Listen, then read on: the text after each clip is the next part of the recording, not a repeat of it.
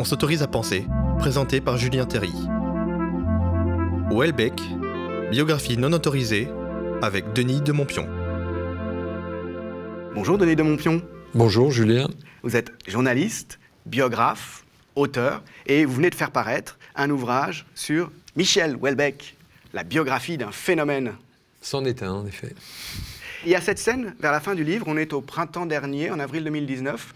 Le président Macron s'adresse à Michel Welbeck, à qui il est en train de remettre la Légion d'honneur, il le fait chevalier de la Légion d'honneur, et il y a là tout un parterre de relations de Michel Welbeck. Il y a Nicolas Sarkozy, il y a Bruno Le Maire, le ministre de l'économie, il y a euh, Geoffroy Lejeune, le directeur de la rédaction de Valeurs Actuelles, il y a Alain Finkielkraut, Jean-Louis Aubert, Beck Bédé, etc.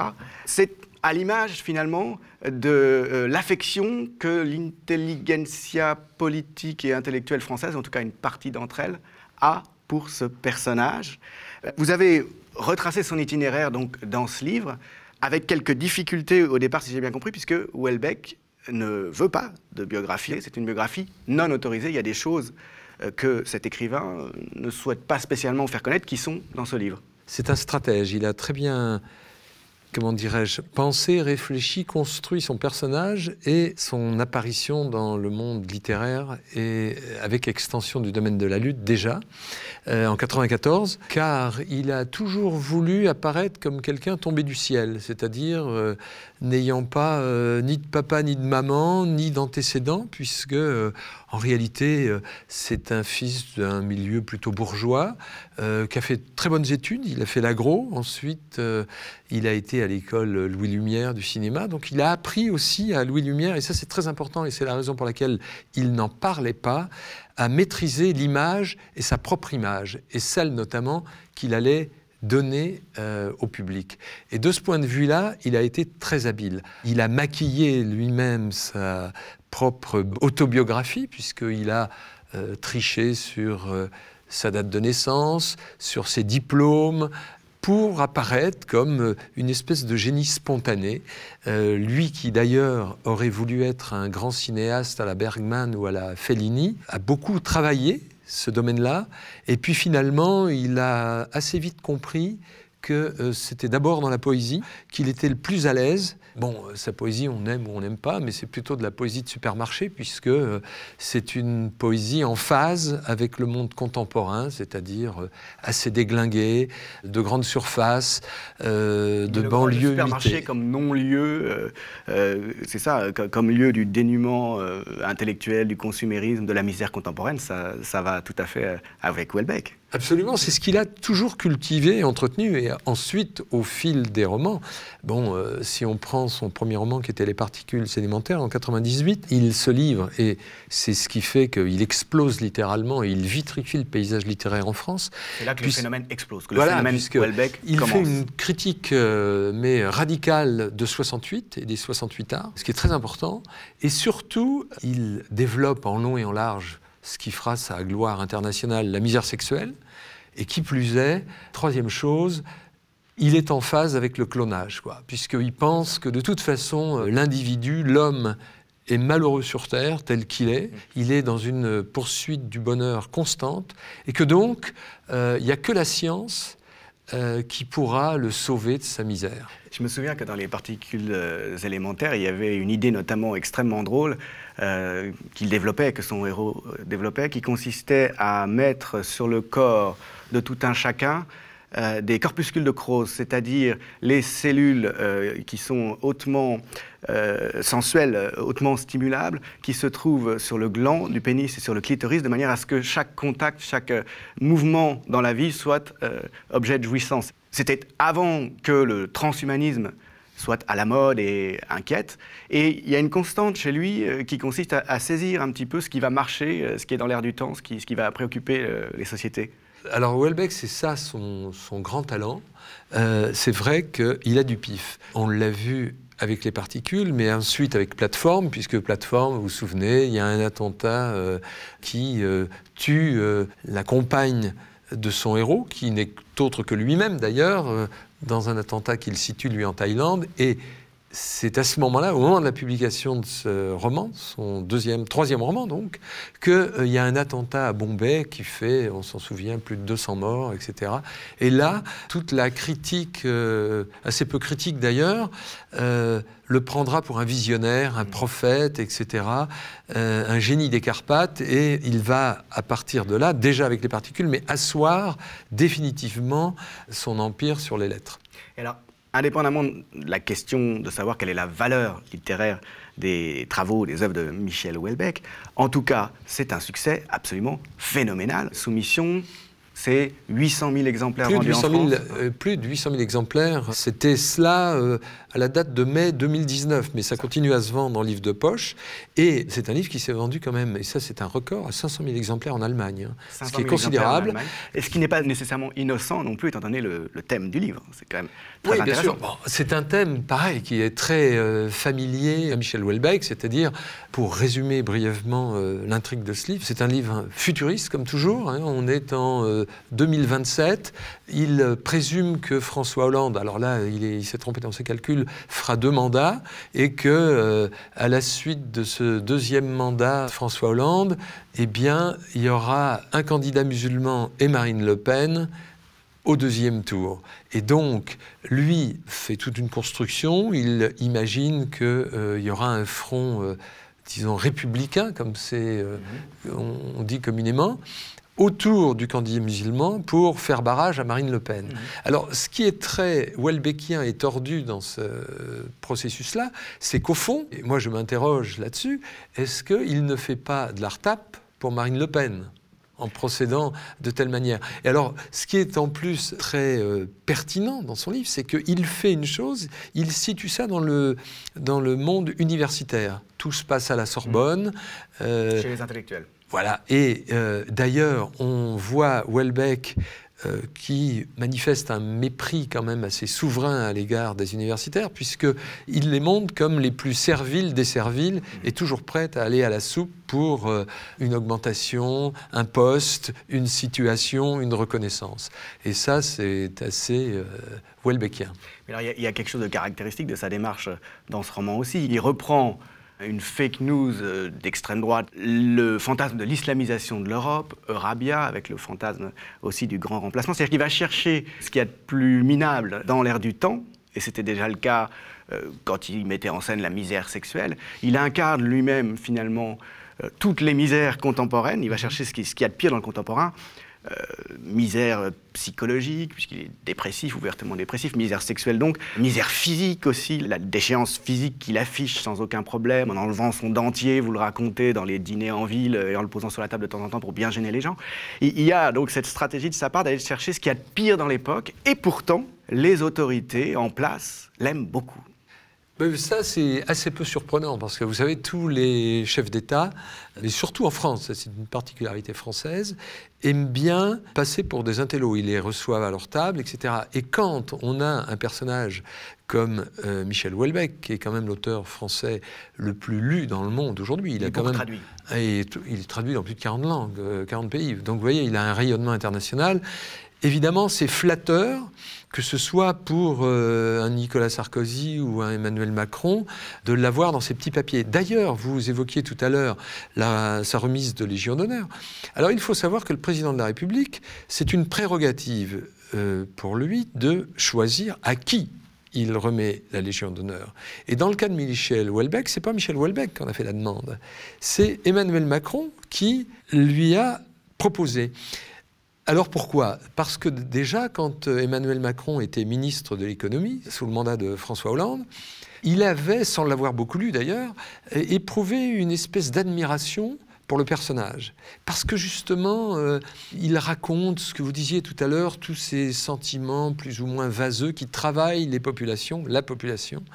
Et donc... Il choisit euh, les plus négatifs, hein, il choisit quand même... Euh, oui, On peut penser qu'il y a d'autres sentiments qui travaillent aussi les gens à l'époque. Mais, mais c'est cela, C'est cela qu'il retient, parce que c'est vrai que Welbeck, c'est quand même l'homme du ressentiment, incontestablement. Et donc, Emmanuel Macron, c'est lui qui avait voulu l'interviewer, pour d'ailleurs euh, Les Inrecuptibles, hein, on peut dire le titre. Ah, c'est ça, les Inrocks avaient donné à euh, Welbeck la rédaction en chef pour un numéro, Voilà, comme voilà, ça se fait euh, Voilà. habituellement. Et donc, euh, ils s'étaient vus, ils s'étaient tutoyés d'ailleurs.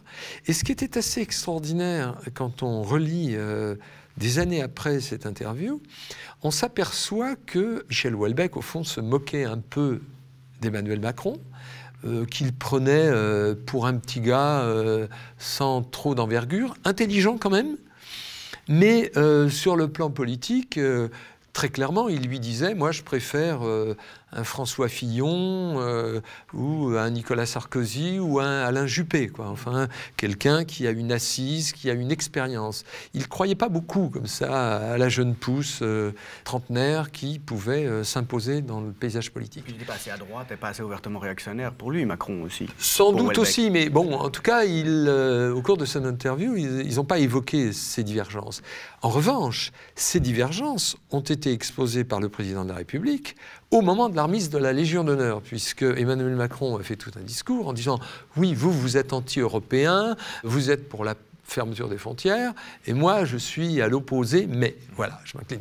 Alors, Macron aussi a été un peu curieux, puisqu'il dit aussi, euh, à un moment donné, que euh, les livres de Michel Houellebecq sont des livres d'espérance.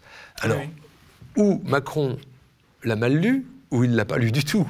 Parce que si, euh, comme euh, le préconise Michel Houellebecq, c'est le tourisme sexuel qui pourra relancer l'économie de la France. Il le je- suggère, hein, oui, c'est oui, ça. oui, je pense que. euh, C'est Macron- dans la carte et le territoire. c'est dans la carte et le territoire. Donc je pense que Macron fait fausse route là. C'est quand même singulier de voir à quel point ce personnage est, un- est un anti-moderne. hein. il appartient finalement à cette longue tradition des anti-modernes. Euh, il a beaucoup été poussé au départ, en tout cas, par euh, l'intelligentsia de gauche, notamment Absolument. les Inrocks, ce qui n'est pas nécessairement... euh, euh, comment dire, un paradoxe, puisque le champ littéraire, le champ artistique est très différent du champ politique. On sait bien qu'il peut y avoir de très grands artistes qui ne sont pas spécialement de gauche, et c'est pas parce qu'on est de gauche qu'on ne peut pas reconnaître, disons, l'importance de leur œuvre. Euh, mais il, il plaît, et c'est de plus, de plus en plus net, euh, aux réactionnaires, euh, aux gens euh, qui déplorent la fin de l'autorité. Lui-même met en scène en permanence les effets de cette fin de l'autorité. En 2010, Welbeck obtient enfin, Enfin le Goncourt. ah, enfin le Goncourt, hein, après euh, une longue campagne, je crois, et après l'avoir espéré pendant longtemps.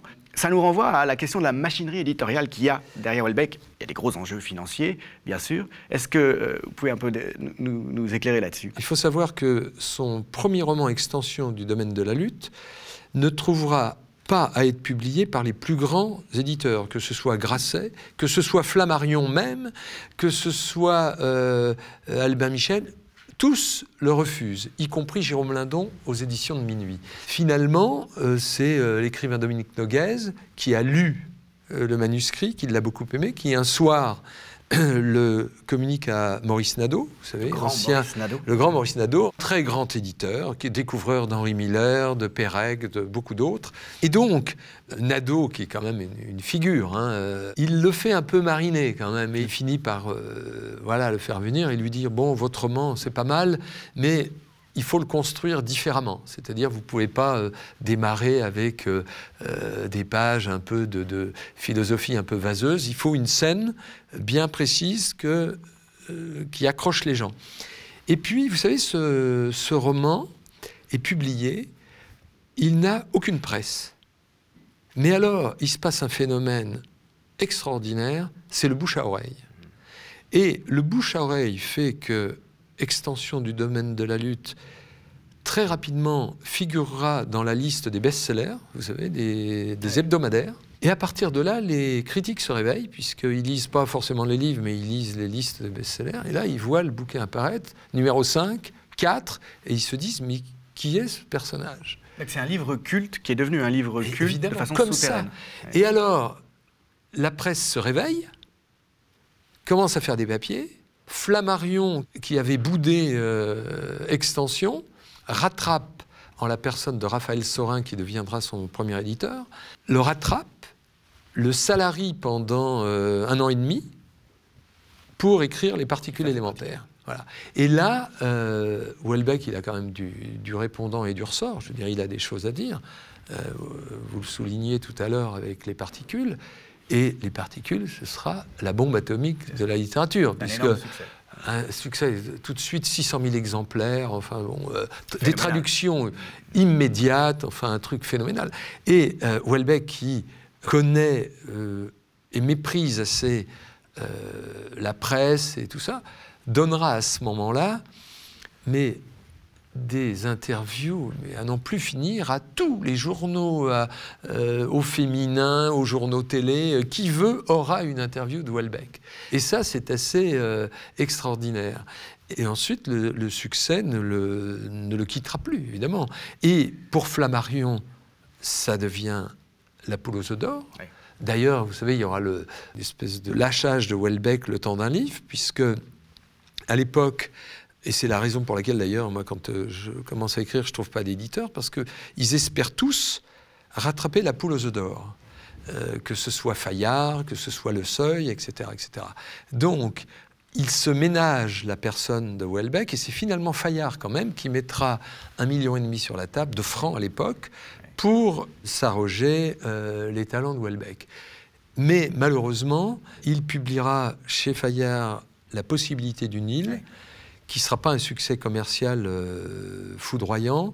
Qui plus est, il y aura eu cette polémique dont vous avez le souvenir quand il a déclaré dans une interview que la religion la plus con c'était l'islam, c'est-à-dire là encore une obsession euh, qui ne le quitte pas.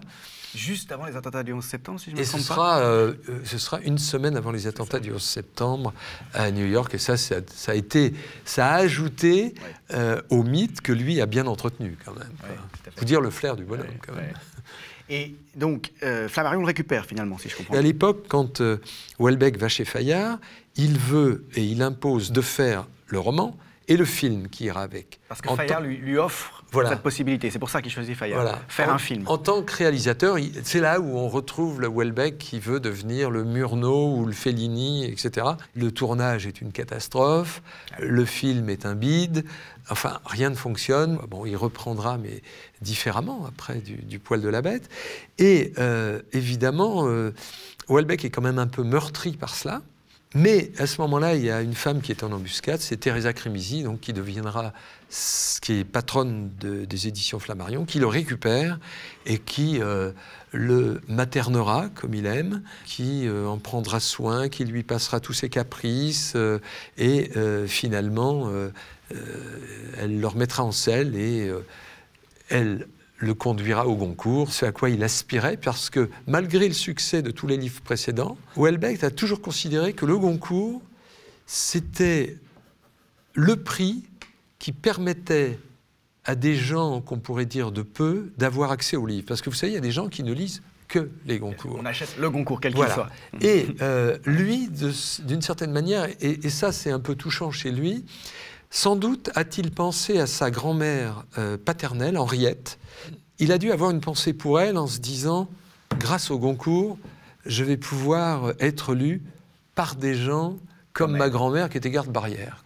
Et qu'il a élevé. Hein, et qu'il a élevé, bien sûr. élevé, Et auquel il est resté très attaché euh, jusqu'à sa mort et même après. Je raconte d'ailleurs la, le déchirement que ça a été pour lui. Hein, quand euh, sa grand-mère est morte, il s'est enfermé dans la solitude, dans le mutisme. Enfin, c'est assez, euh, c'était assez terrible pour lui. Quoi. Si on revient sur les conditions de cette enquête, il y a une première version de votre livre qui ici est complètement euh, remaniée et augmentée. Il y a une quinzaine d'années, en 2005. Hein. Et quand vous vous êtes euh, lancé dans cette entreprise, Welbeck n'a pas voulu en, entendre parler. Est-ce que vous pouvez nous raconter un petit peu vos rapports avec le personnage jusqu'à aujourd'hui? Alors non seulement il n'a pas voulu en entendre parler, mais il a tenté de me circonscrire et de faire en sorte que le livre soit empêché. Alors, euh, y compris auprès des éditeurs, donc il a utilisé son influence Alors, les éditeurs, je ne sais pas s'il est intervenu, enfin je sais que son éditeur, Flammarion, qui était mon éditeur, n'a pas voulu me publier, ça c'est clair. Mais euh, peu importe, j'ai trouvé à être publié, mais surtout j'ai eu des, appels de euh, ses éditeurs, de sa femme, de ses amis, etc. Pour... Alors, ils essayaient d'ailleurs plus de savoir ce que j'avais comme information, ce qui montrait bien que Welbeck avait euh, procédé à quelques cachotteries et il craignait que ce soit, euh, ce soit dévoilé. Et euh, le biais le plus malin qu'il ait choisi, c'est de me proposer de lire le manuscrit et de faire des notes en bas de page. Et il avait cité Malraux, qui avait euh, fait ça euh, avec Gaëtan Picon, je crois, ou je sais pas quoi. Moi, je n'ai pas voulu parce que j'ai senti le piège. Et je lui ai dit, écoutez, moi, je veux bien, à une condition, c'est qu'on fasse comme euh, Andy Warhol, vous savez, que vous lisiez le manuscrit et qu'on vous filme en continu. Et que toutes vos réactions soient filmées. Ça aurait été un, un événement, ça aurait été quelque chose d'extraordinaire. Alors, vous auriez fait un film avec ça Ben oui. Il n'a pas donné suite. Il a pas et pour cause. Parce qu'en effet, j'ai quand même révélé euh, sa véritable identité, date de naissance, euh, son cursus euh, universitaire, etc., etc. Donc ça l'a assez décoiffé. à l'époque, on a échangé quelques lettres, une correspondance assez aigre-douce, mais moi, je n'ai pas, je n'ai pas fléchi.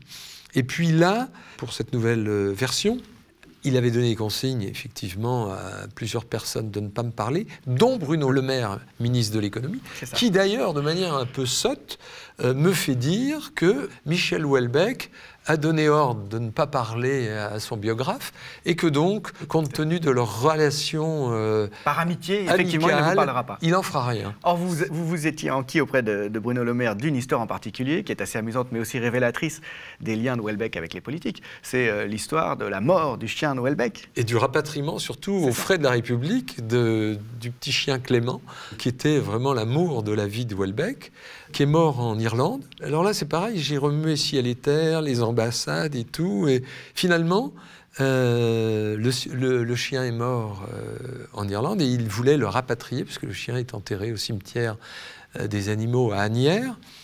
Et ça a été à la fois un drame, des difficultés. Parce que c'est compliqué de ramener le cadavre d'un animal depuis sur le les plan sanitaire. Vers, la France. Et Bruno Le Maire, qui était ministre de l'Agriculture et non directeur de cabinet de Dominique de Villepin à Matignon, comme il a tenté de me le faire croire, a donc fait en sorte que le chien soit rapatrié, alors même qu'il avait quand même les euh, agriculteurs qui protestaient pour leurs conditions de vie, de salaire et de travail.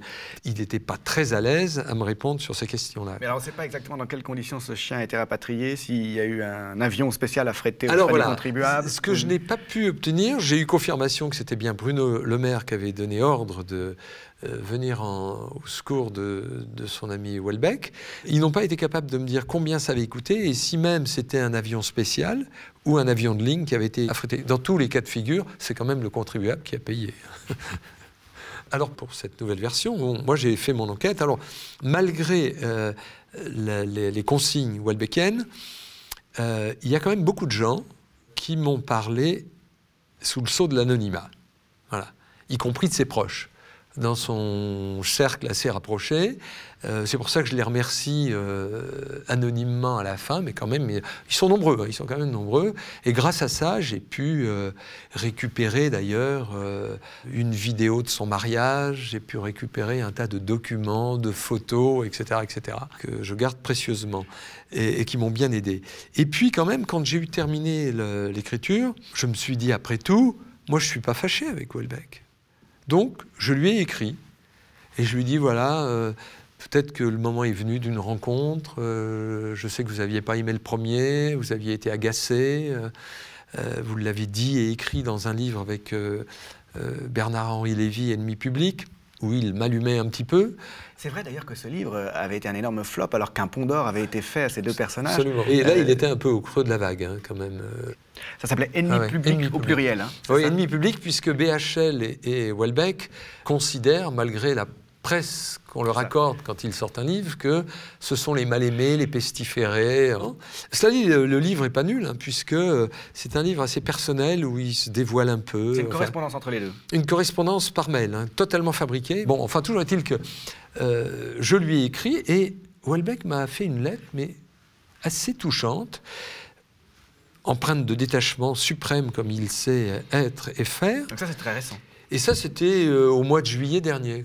Et donc, il m'a fait une très longue lettre pour euh, me raconter euh, un peu que, voilà, il avait la mémoire qui flageolait, que sur les souvenirs, il n'était pas très honnête, mais enfin, c'est une, euh, aussi une, sa spécificité. Il a cultivé ça toute sa vie. hein. Mais comme d'habitude, il met en scène Oui, sa oui. déchéance et sa misère. Très, très, très habilement. Avec Bon, la vieillesse maintenant. Et avec la vieillesse. Mais alors, ce qui est curieux, c'est que lui qui avait euh, déclaré que ses parents étaient morts, parents que j'avais tous les deux retrouvés, dans cette lettre, il me parle quand même de ses parents. Il me dit maintenant qu'ils sont morts, je dois dire qu'il y a toujours des zones d'ombre autour de ma vie, c'est-à-dire que je ne sais toujours pas qui s'est occupé de moi à certaines périodes de ma vie.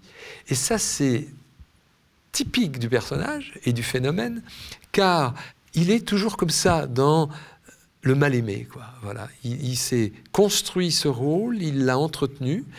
Et euh, moi, fort de, cette réponse que j'ai trouvée plutôt, euh, plutôt euh, courtoise, très courtoise même, et puis qui saluait aussi le travail que j'avais fait, je me suis permis de lui réécrire, de le remercier et de lui poser des questions. Et ce qui est extraordinaire, c'est qu'il a répondu à toutes mes questions. Donc je considère que rien n'est perdu pour qu'on se voit un jour et qu'on ait une véritable discussion. Et vous racontez euh, dans le livre, c'est peut-être surjoué de la part de Welbeck, euh, qu'il se présente comme au bout du rouleau aujourd'hui. Il a, il a 63 ans, il n'est pas si vieux. Il, il explique qu'en gros, il, est- il a plus beaucoup de choses à écrire encore, c'est ça?